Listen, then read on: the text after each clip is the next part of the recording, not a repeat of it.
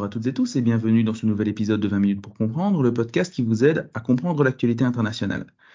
Je suis Simon Desplanques et aujourd'hui, pour aborder la question de la dissuasion nucléaire, cette fois-ci au Moyen-Orient, j'ai le plaisir de recevoir à nouveau Héloïse Fayet. Héloïse, bonjour. Bonjour. Donc nous vous avions reçu il y a de cela quelques jours pour euh, aborder avec vous les fondements de la dissuasion et cette fois-ci nous allons passer entre guillemets à la pratique. Nous avons vu la théorie, les grands concepts, nous allons maintenant nous attarder sur une zone sur laquelle vous avez donc euh, commis il n'y a pas longtemps un article pour DSI, on en parlait déjà dans notre précédent épisode. Aujourd'hui, il est évident que ben, quand on pense dissuasion, prolifération nucléaire au Moyen-Orient, on a un nom qui apparaît tout de suite en tête, c'est celui de l'Iran. Euh, au point que l'Iran est presque devenu métonymie des risques de prolifération, parce que rappelons d'emblée que l'Iran n'a pas l'arme nucléaire et officiellement ne cherche pas à s'en doter. Mais donc, si l'Iran retient euh, l'attention médiatique pour son programme euh, d'enrichissement nucléaire depuis à peu près 20 ans, euh, c'est une vision extrêmement réductrice au regard du, temps long de l'histoire. Est-ce que vous pourriez revenir dans un premier temps sur le, disons, la prolifération au Moyen-Orient? Quels sont les États qui ont cherché à, acquérir l'arme nucléaire? Revenir un petit peu sur les États qui ont tenté d'acquérir la bombe et puis qui ensuite ont abandonné l'expérience. Merci beaucoup pour l'invitation et effectivement ce, retour historique qui permet de comprendre qu'il n'y a pas que l'Iran euh, donc quand on parle de, nucléaire au, Moyen-Orient. Alors on se rend compte qu'en fait euh, alors quand on prend le Moyen-Orient disons allant de l'Égypte euh, à, l'Iran, on se rend compte que la plupart des pays ont essayé de développer l'arme nucléaire ou en tout cas ont eu un programme de recherche qui pouvait potentiellement déboucher sur l'acquisition d'une arme nucléaire. Donc c'était notamment le cas de l'Égypte dans les années 60 et 70 qui dans sa posture en fait très nationaliste de nationalisme arabe avait construit des réacteurs de recherche et a finalement euh, arrêté son programme et euh, signé le traité de non-prolifération nucléaire et maintenant se, se, pose vraiment en championne du désarmement au Moyen-Orient. On a évidemment le cas de la Syrie, donc qui, elle, avait développé un programme totalement secret, euh, mais qui a été détruit par des frappes israéliennes et plus largement des, des, actions cinétiques et non cinétiques israéliennes dans, les années, dans les années 2000. Action cinétique, simplement, qu'est-ce que vous entendez par là? Alors, alors, action, par action cinétique, euh, j'entends par exemple des frappes, euh, des frappes aériennes euh, sur des sites de recherche. Et par action non cinétique, on peut penser à des assassinats ciblés de scientifiques, à des attaques cyber. Et donc ça, c'est une stratégie qui a été mise en œuvre par Israël donc, contre la Syrie, mais évidemment contre le programme nucléaire iranien. Et on pourra, on pourra y revenir. Donc, euh, donc l'Égypte, euh, la, l'Égypte, la Syrie, et puis évidemment, bien sûr, donc l'Irak, euh, avec l'aide de la France dans les années 70 et le développement du, réacteur aux Irak, que pour, pour l'anecdote que, que j'aime beaucoup, que la presse israélienne francophone surnommait Au Chirac. Au moins, ils ont le sens de la punchline, on peut leur reconnaître ça. Oui, moi, j'aime beaucoup. Et, euh, et, donc, en fait, effectivement, un réacteur de, de recherche qui visait à aider euh, déjà l'Irak à, à, développer un, nucléaire, un programme nucléaire civil mais avec un risque évidemment élevé de militarisation et de, donc de prolifération euh, nucléaire. Et puis donc le, réacteur a été détruit à nouveau par Israël euh, dans une série de frappes dans les années 70 et ensuite dans les, années 80. Et puis évidemment, il y a le, donc le, cas iranien qui est donc le, plus emblématique et euh, Israël on oublie souvent quand on parle de prolifération nucléaire au Moyen-Orient, donc Israël, qui est un cas particulier, étant donné qu'il n'est pas signataire du traité de non-prolifération nucléaire, et donc à ce titre euh, se réserve le droit euh, de développer euh, un arsenal nucléaire. Alors Israël n'a jamais ni reconnu ni démenti le fait d'avoir des armes nucléaires. Donc il maintient, on va dire, une ambiguïté totale autour de son programme qui aurait notamment été développé euh, grâce à l'aide de la France dans un premier temps et puis ensuite des États-Unis, et qui reposerait a priori principalement euh, sur une composante terrestre, euh, c'est-à-dire des missiles balistiques de courte et moyenne portée tirés depuis le territoire israélien. Et on estime que Israël serait doté d'environ 70 têtes stratégiques, même si c'est extrêmement compliqué d'en savoir plus euh, et dans une perspective uniquement de, dissuasion défensive, euh, c'est-à-dire euh, pour protéger en fait son, territoire d'une attaque conventionnelle de grande ampleur, voire d'une attaque éventuellement nucléaire, si jamais un autre État de la région se dote de, de l'arme nucléaire. Il n'y a pas de doctrine d'emploi clairement formulée, du coup, dans le cas d'Israël, contrairement à ce qu'on a vu dans l'épisode précédent, justement. Non, euh, oui, donc effectivement, Israël n'a pas de doctrine euh, d'emploi étant donné que le pays ne reconnaît pas avoir des armes nucléaires. Mais à nouveau, de ce qu'on peut en comprendre vis-à-vis des capacités et des, déclarations qu'il y a pu avoir dessus, des éventuelles fuites également, on est sur une doctrine possiblement de, non-emploi en premier ou en tout cas de plutôt de voilà de doctrine essentiellement dissuasive et défensive. Alors, ce que vous venez de nous présenter également au niveau de l'historique est intéressant, notamment quand vous parlez du rôle de la France. Alors, c'est cette idée qu'il y a une porosité entre le nucléaire civil et le nucléaire militaire, ce qu'on appelle une technologie duale. Est-ce que vous pouvez peut-être un peu élaborer et dire justement ce qui rend la dissuasion aussi compliquée à dépister et justement, je pense que ce, serait ce sont des bons préliminaires pour aborder le cas qui nous occupe aujourd'hui, à savoir le cas iranien. Alors c'est spécifiquement la prolifération qui est difficile à, est difficile à détecter euh, parce que dans les premiers mois, voire dans les premières années d'un programme de recherche, évidemment, un État euh, peut affirmer que son programme est strictement civil euh, parce que les, installations tout de même se, ressemblent beaucoup. Alors déjà, vous, avez la même matière de base, donc de, l'uranium, alors que l'on trouve à l'état naturel dans de nombreux pays du monde et qui ensuite doit être traité euh, et surtout enrichi. Donc ça, on en parle beaucoup dans le cas du nucléaire, euh, du nucléaire iranien. Mais pour fabriquer une arme nucléaire, vous avez besoin, alors vous avez deux filières. Vous avez la filière uranium et la filière plutonium, mais en réalité, même la filière plutonium a besoin euh, de l'uranium. Voilà. et donc en fait, vous avez besoin d'enrichir à une très haute quantité euh, l'uranium, c'est-à-dire que vous faites un procédé qui va pouvoir séparer euh, l'uranium 235 de l'uranium 238 et donc en fait de, générer euh, de l'uranium 235 qui lui a cette capacité, cette capacité explosive. Mais ce processus d'enrichissement peut aussi potentiellement être utilisé dans des applications civiles, donc notamment à des fins de recherche et à des fins de recherche médicale mais le degré d'enrichissement euh, varie. C'est-à-dire que jusqu'à peut-être aller 20%, vous pouvez encore euh, considérer que c'est de l'utilisation à des fins de recherche médicale. Quand vous dépassez les 20% et surtout quand vous dépassez les 60% d'enrichissement, là, la justification médicale euh, devient beaucoup plus compliquée à croire.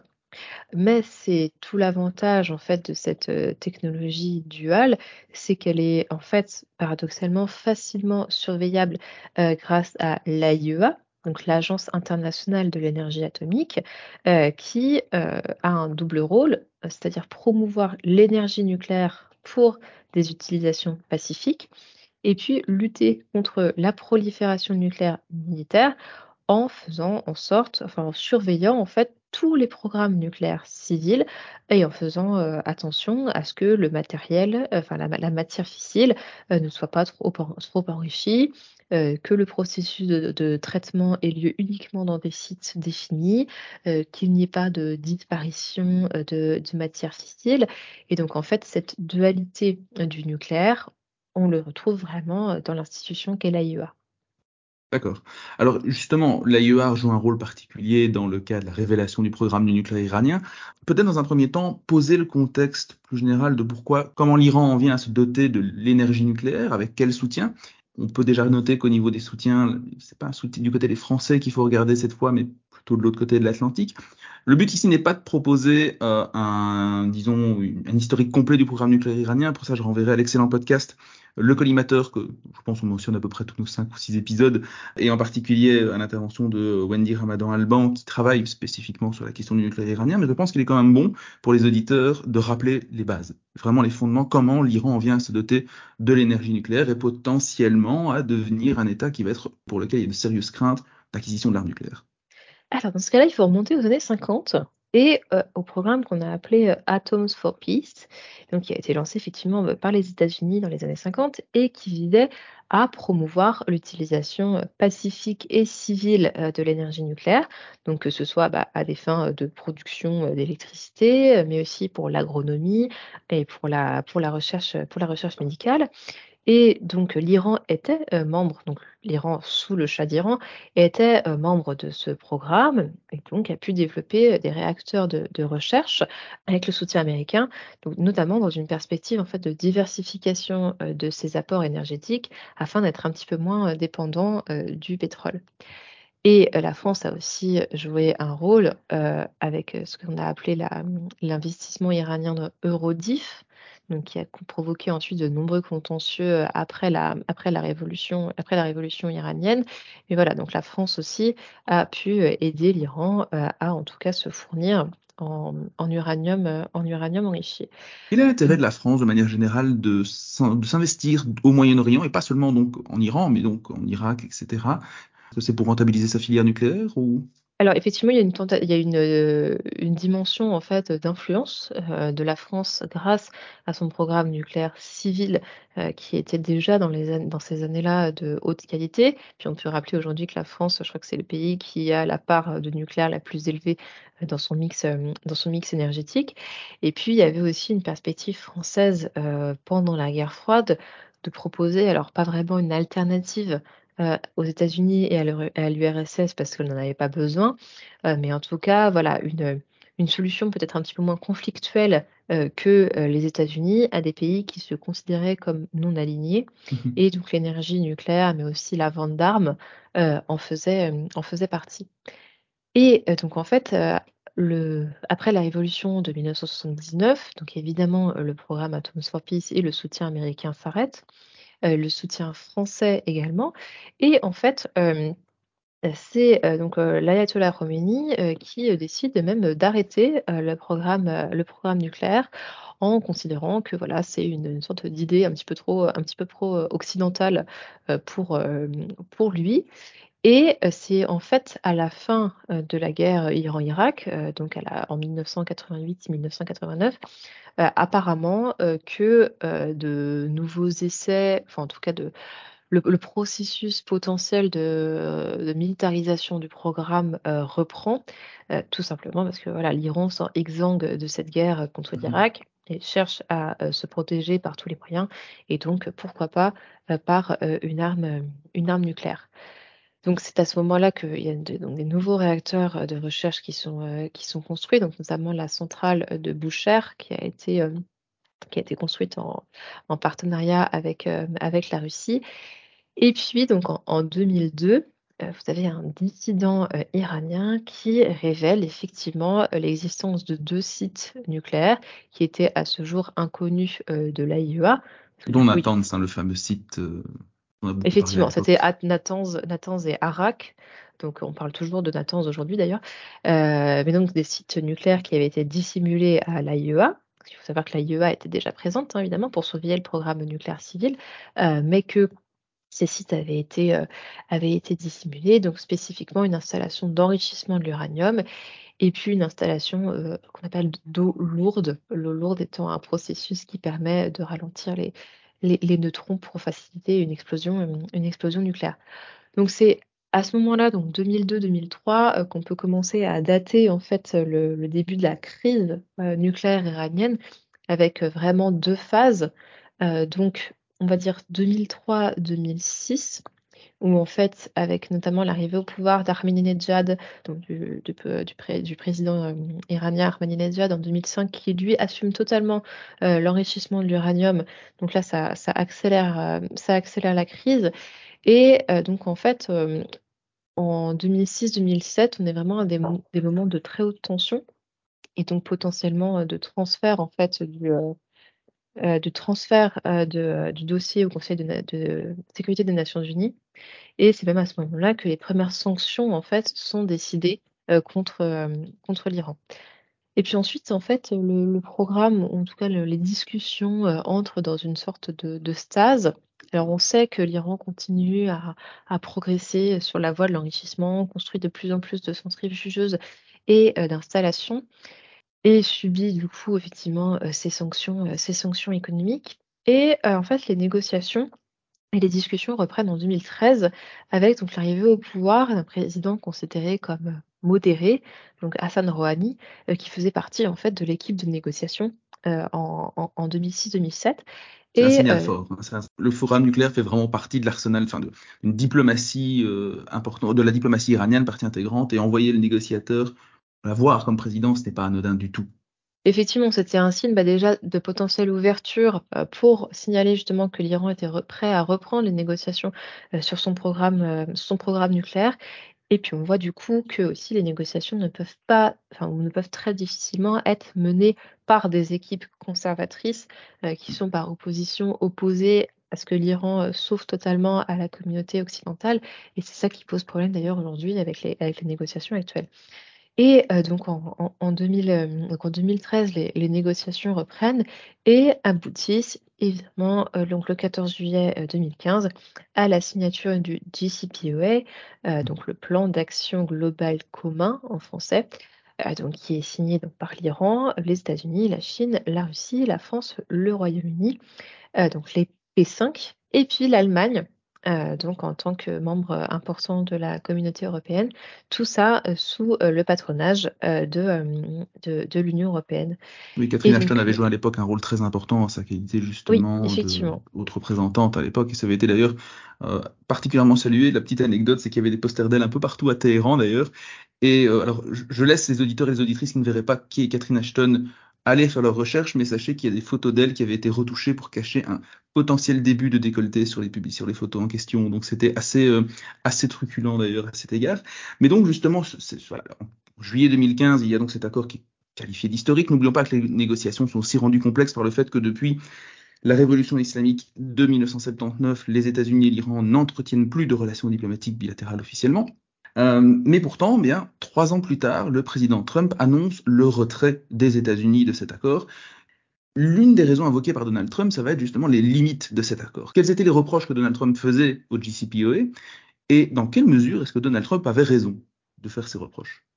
Alors, les reproches euh, concernent deux catégories, euh, enfin deux, éléments principaux. Euh, et en fait, on voyait ces critiques déjà au moment des négociations hein, sur le sur le JCPOA, donc des critiques qui étaient portées déjà par les conservateurs, enfin les républicains américains, et puis surtout par les partenaires régionaux des États-Unis au Moyen-Orient, donc Israël en tête, mais aussi les Émirats, les Émirats arabes unis, et dans une certaine mesure l'Arabie saoudite. Donc, euh, en fait, ce qui est reproché, était reproché aux, euh, au JCPOA par Donald Trump, c'est qu'il ne concernait que le nucléaire iranien. Or, euh, comme on l'a dit, l'Iran, en tout cas depuis, depuis 2003, ne semble pas vouloir se doter de l'arme nucléaire, même si reconnaît en avoir la capacité technique, en tout cas aujourd'hui. Il n'y a pas de signe de militarisation du programme.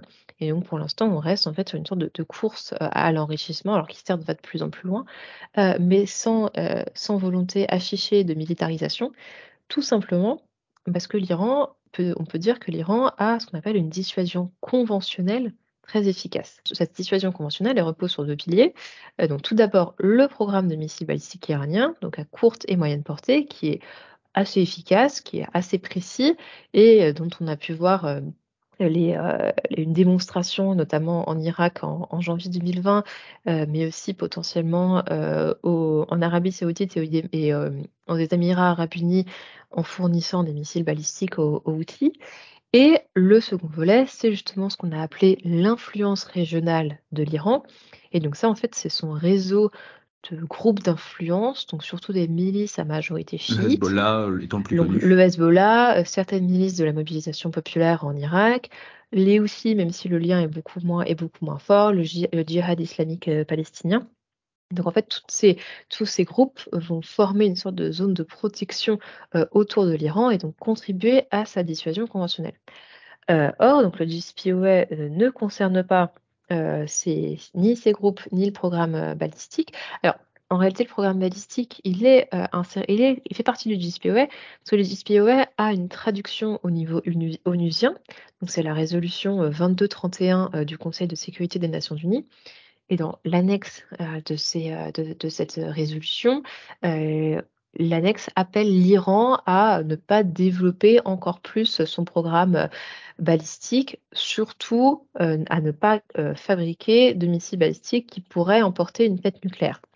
Donc potentiellement, le non-respect de cette, euh, de, cette clause pourrait amener à des sanctions et pourrait constituer une base juridique pour des sanctions. Effectivement. Alors déjà, l'Iran alors c'était pas une résolution très contraignante, donc l'Iran a largement continué, heu, à amplifier son programme nucléaire, enfin pardon, son programme, son programme balistique conventionnel et en fait, cette résolution expire en octobre 2023 et donc c'est l'une des grandes inconnues en fait de de l'année. C'est est-ce que cette résolution va pouvoir être, être prolongée? Et les États-Unis ont déjà annoncé qu'en cas de non prolongation, heu, de cette résolution, alors ils remettraient en place toutes les sanctions américaines contre l'Iran depuis 2006. C'est ce qu'on appelle le le snapback. Heu, mais Mmh voilà, c'est une menace qui avait déjà été agitée par, par Donald Trump. Donc en fait, voilà, le la la, la le mi les missiles balistiques et heu, on va dire les mini chiites, heu, proches de l'Iran au Moyen-Orient, c'était les 2 faiblesses, identifiées, par Donald Trump, mais aussi par, par Israël concernant, le JCPOA. Mais évidemment, heu, c'était très compliqué à l'époque déjà de négocier avec, avec l'Iran, tout simplement parce que comme vous le disiez, heu, les États-Unis n'avaient pas de relations diplomatiques et puis c'est quand même beaucoup plus simple, de freiner, le programme nucléaire étant donné qu'il se base sur des textes législatifs, existants, bah, dont le traité de non-prolifération nucléaire. Alors que c'est beaucoup plus difficile d'expliquer à un pays que non, vous ne pouvez pas avoir de proxy, ou de de réseau d'influence au Moyen-Orient. Et c'est pour ça qu'en fait l'idée a été de de commencer, heu, petit, on va dire et potentiellement d'aller vers ce qu'on a a appelé un JCPOA élargi ou un JCPOA plus, heu, qui n'a finalement jamais vu le jour. C'est intéressant parce que ça pose une question du point de vue des théories des relations internationales, vu qu'ici on parle du réseau d'influence globale de l'Iran, qui inclut non seulement des États, mais également et surtout des groupes non étatiques. Je pense ici, euh, voilà, si on se place du point de vue du réalisme, c'est particulier. On considère que l'État est le seul acteur en relations internationales. Ici, on a affaire à des milices. Est-ce que ces milices seraient incluses dans un JCPOA élargi Ça pose de belles questions théoriques. Malheureusement, on n'aurait pas le, temps d'y répondre. Euh, mais euh, avant de revenir ici sur l'avenir de ce, de texte plus qu'incertain, j'aimerais peut-être opérer une petite incise par rapport à quelque chose que vous avez pu dire.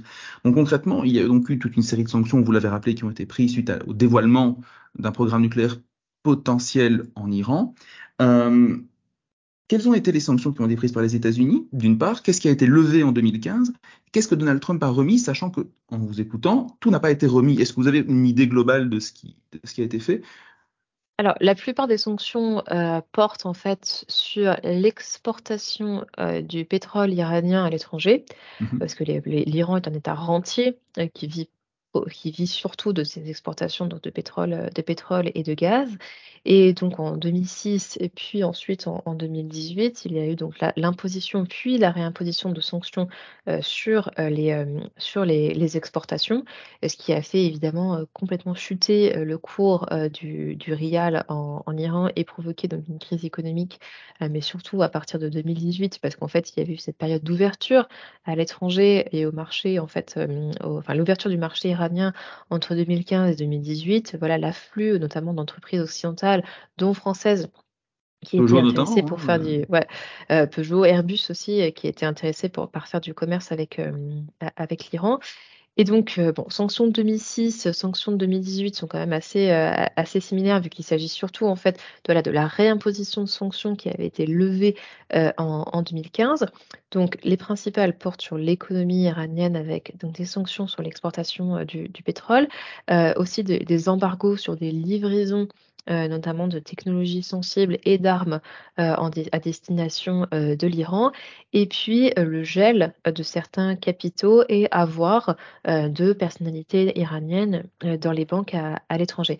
Et ce qu'il faut savoir aussi par rapport au au droit américain, c'est évidemment son extraterritorialité. Et donc en fait, toutes les même les banques et les entreprises européennes qui avaient des branches, heu, par exemple aux États-Unis et qui souhaitaient faire du commerce avec l'Iran. Donc en 2000, hem, en 2018, elles ont subitement été forcées, heu, de quitter l'Iran, sauf à s'exposer à de très lourdes amendes, de la part, des États-Unis parce qu'en fait, elles devenaient quasiment complices, du régime iranien, en fournissant, voilà des services, des services bancaires à l'Iran. Donc ce sont, voilà, principalement, des sanctions, économiques qui ont aggravé une crise économique, on va dire latente en Iran, crise économique qui a été ensuite aggravée, heu, donc par la crise du Covid-19 évidemment et puis aussi plus largement par une mauvaise gestion, heu, de l'économie iranienne par, un groupe de conservateurs qui préfèrent investir dans l'armée plutôt que dans les services publics. Effectivement, ce que vous soulignez sur les, sur, disons le l'extraterritorialité du droit américain et en particulier les tensions que ça a pu générer entre Européens et Américains dans le contexte justement du dossier iranien pourrait faire l'objet d'un épisode à part entière et je ne désespère pas d'un jour trouver un ou une intervenante pour évoquer ce sujet qui est passionnant mais qui sort un petit peu du, champ de notre, intervention d'aujourd'hui. Alors justement, bah, vous évoquez le fait que cette question sur le JCPOA quelque part des implications concrètes pour les Iraniens autant dans leur vie de tous les jours quelque part. Il y a vraiment des, des implications très directes en termes de bien-être, tout simplement parce que l'économie iranienne étant particulièrement rentière, il y a des impacts conséquents. Mais donc, faisons un peu l'état des lieux de ce qui se passe aujourd'hui. Euh, malgré l'arrivée au pouvoir de Joe Biden, qui était quand même relativement enclin à une reprise de dialogue avec l'Iran, on a d'une part en Iran bah, les conservateurs qui sont revenus au pouvoir, et d'autre part, on a quand même Joe Biden qui, euh, en novembre dernier, a, certes non officiellement, mais tout de même confirmé ou semblé dire que cet accord historique de 2015 ben, était caduque et que l'espoir de dialogue était pour l'heure euh, mort. Pourquoi? Bah, effectivement, l'année 2022, en fait, a été une série de coups très durs portés aux négociations et au DCPOA en lui-même.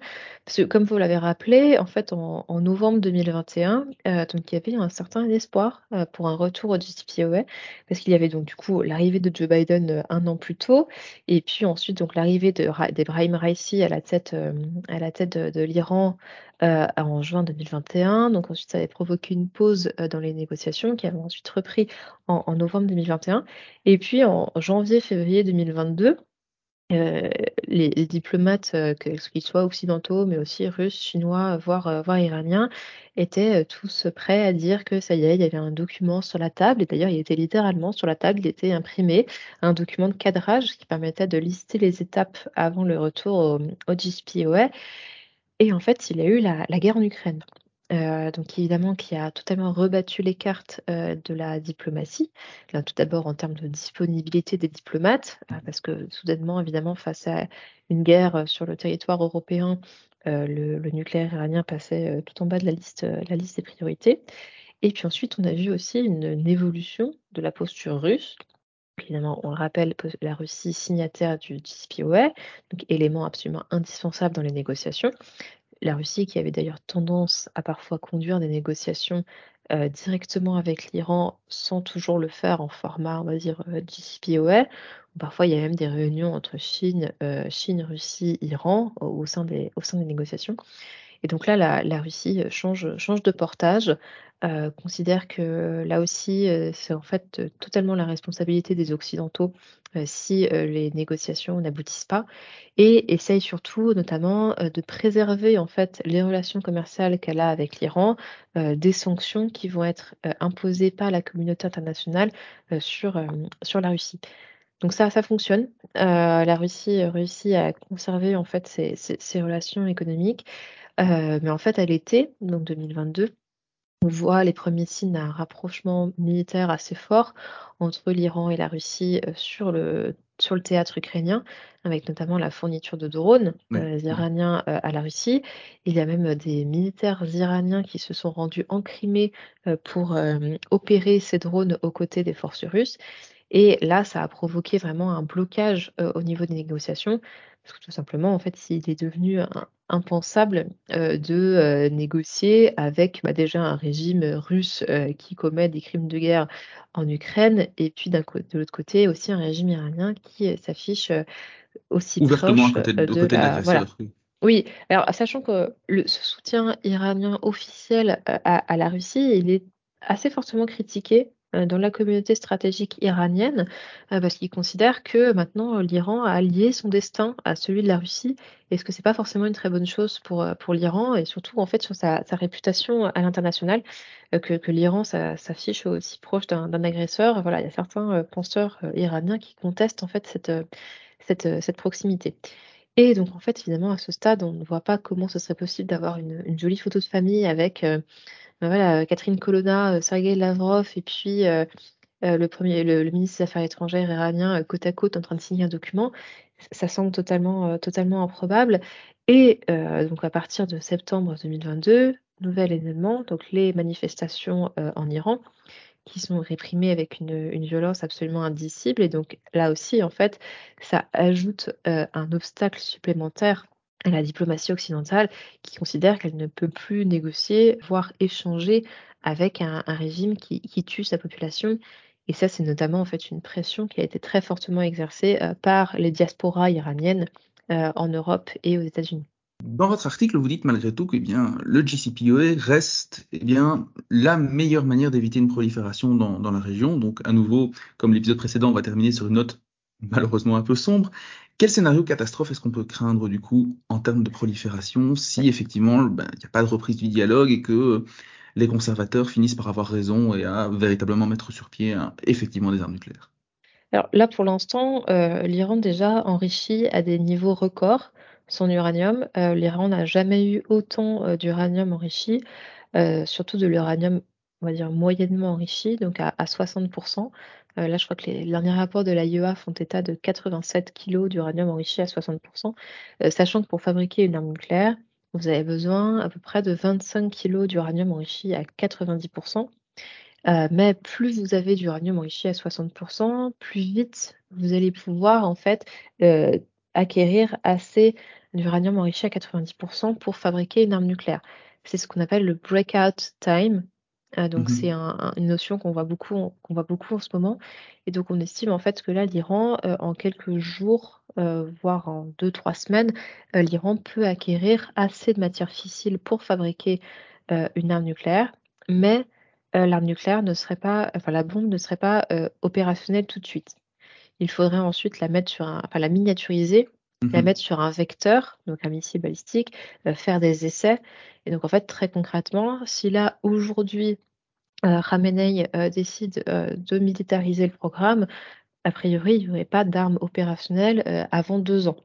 Oui, même s'il le décidait, je pense que Israël pourrait potentiellement Voilà. prendre les donc évidemment, la grande inconnue, euh, c'est euh, l'action, l'action israélienne, avec, on le voit, euh, une communication de plus en plus agressive euh, par le gouvernement de, de Netanyahou.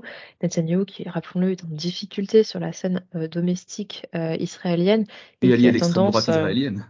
et qui a tendance en fait souvent à agiter la carte de la menace iranienne pour gagner en popularité interne et donc voilà qui multiplie les, les déclarations, les communications, les exercices conjoints notamment avec les avec les États-Unis.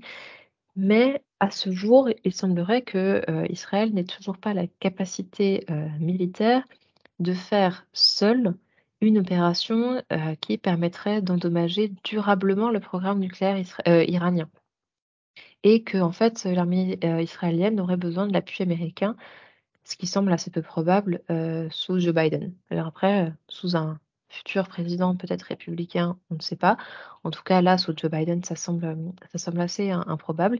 Donc en fait, la variable la plus escalatoire et qu'on maîtrise le moins à ce stade, c'est effectivement, heu, la réaction la réaction israélienne avec l'Iran qui a déjà signalé à plusieurs reprises, heu, qu'en cas, heu, voilà, d'action, cinétique, ou non cinétique, dont par exemple l'assassinat, ciblé d'un scientifique, iranien, alors l'Iran, se réservait le droit d'enrichir à 90 voire, heu, de se retirer du traité de de non-prolifération nucléaire Sachant que des assassinats de chercheurs, il y en a déjà eu au cours des oui, dernières semaines. c'était en Syrie. C'était pas sur le enfin, c'était pas sur le territoire iranien. Il y a Mhm. quand même une petite il y a quand même une petite différence et effectivement, après se pose la question du risque, de prolifération en cascade, donc du du risque de prolifération, régionale.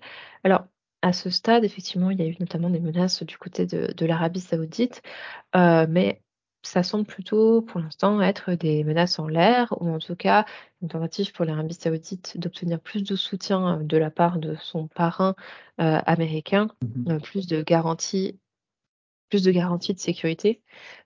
Sachant que d'ailleurs, Arabie saoudite et Iran ont récemment repris leurs relations diplomatiques, heu, sous l'égide de la Chine et donc on peut s'attendre en fait à ce que ça serve à un rééquilibrage, heu, des relations entre les 2 pays et donc une augmentation de la stabilité régionale. Donc disons que à ce stade, même si éventuellement l'Iran, heu, voilà, développe une arme nucléaire dans les prochaines années, ce qui reste assez peu probable, fait le bénéfice qu'elle pourrait en retirer reste bien inférieur au coût, heu, technologique, financier, politique que ça que ça représenterait. Heu, alors il y a toujours effectivement un risque de prolifération, heu, régionale, mais en tout cas, heu, ça prendrait encore plusieurs années voire une dizaine d'années avant que potentiellement l'Arabie saoudite ne se dote de l'arme nucléaire. Et puis, on doute bien aussi que là, les Américains entreraient encore plus fortement sur le devant de la scène pour mettre leur freiner en fait l'ensemble de ces programmes. Est-ce qu'on ne pourrait pas parler dans le cas de l'Iran d'une sorte de, dissuasion pré-existentielle? C'est-à-dire que le risque serait là sans être matérialisé concrètement et que donc on pourrait considérer l'Iran comme étant une puissance nucléaire bien que n'ayant pas de vecteur parce qu'elle a le potentiel d'ici quelque temps d'être, de devenir une puissance nucléaire. Alors on considère en fait que l'Iran est en état du seuil Mmh État, du seuil nucléaire, c'est-à-dire qu'il a la capacité effectivement d'acquérir une arme nucléaire assez rapidement s'il le, le décide. Et cette, ce statut d'état du seuil a ses propres vertus en fait dissuasives.